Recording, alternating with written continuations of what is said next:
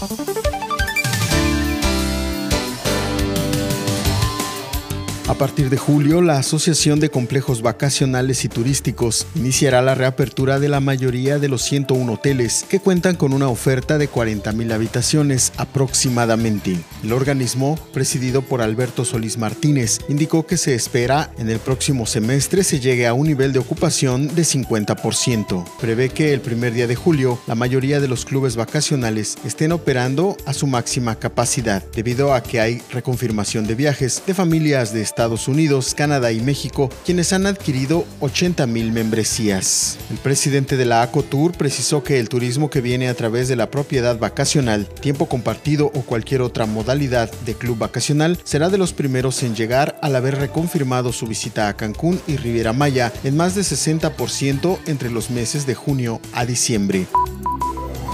Toda la información completa a través del portal www.lucesdelsiglo.com.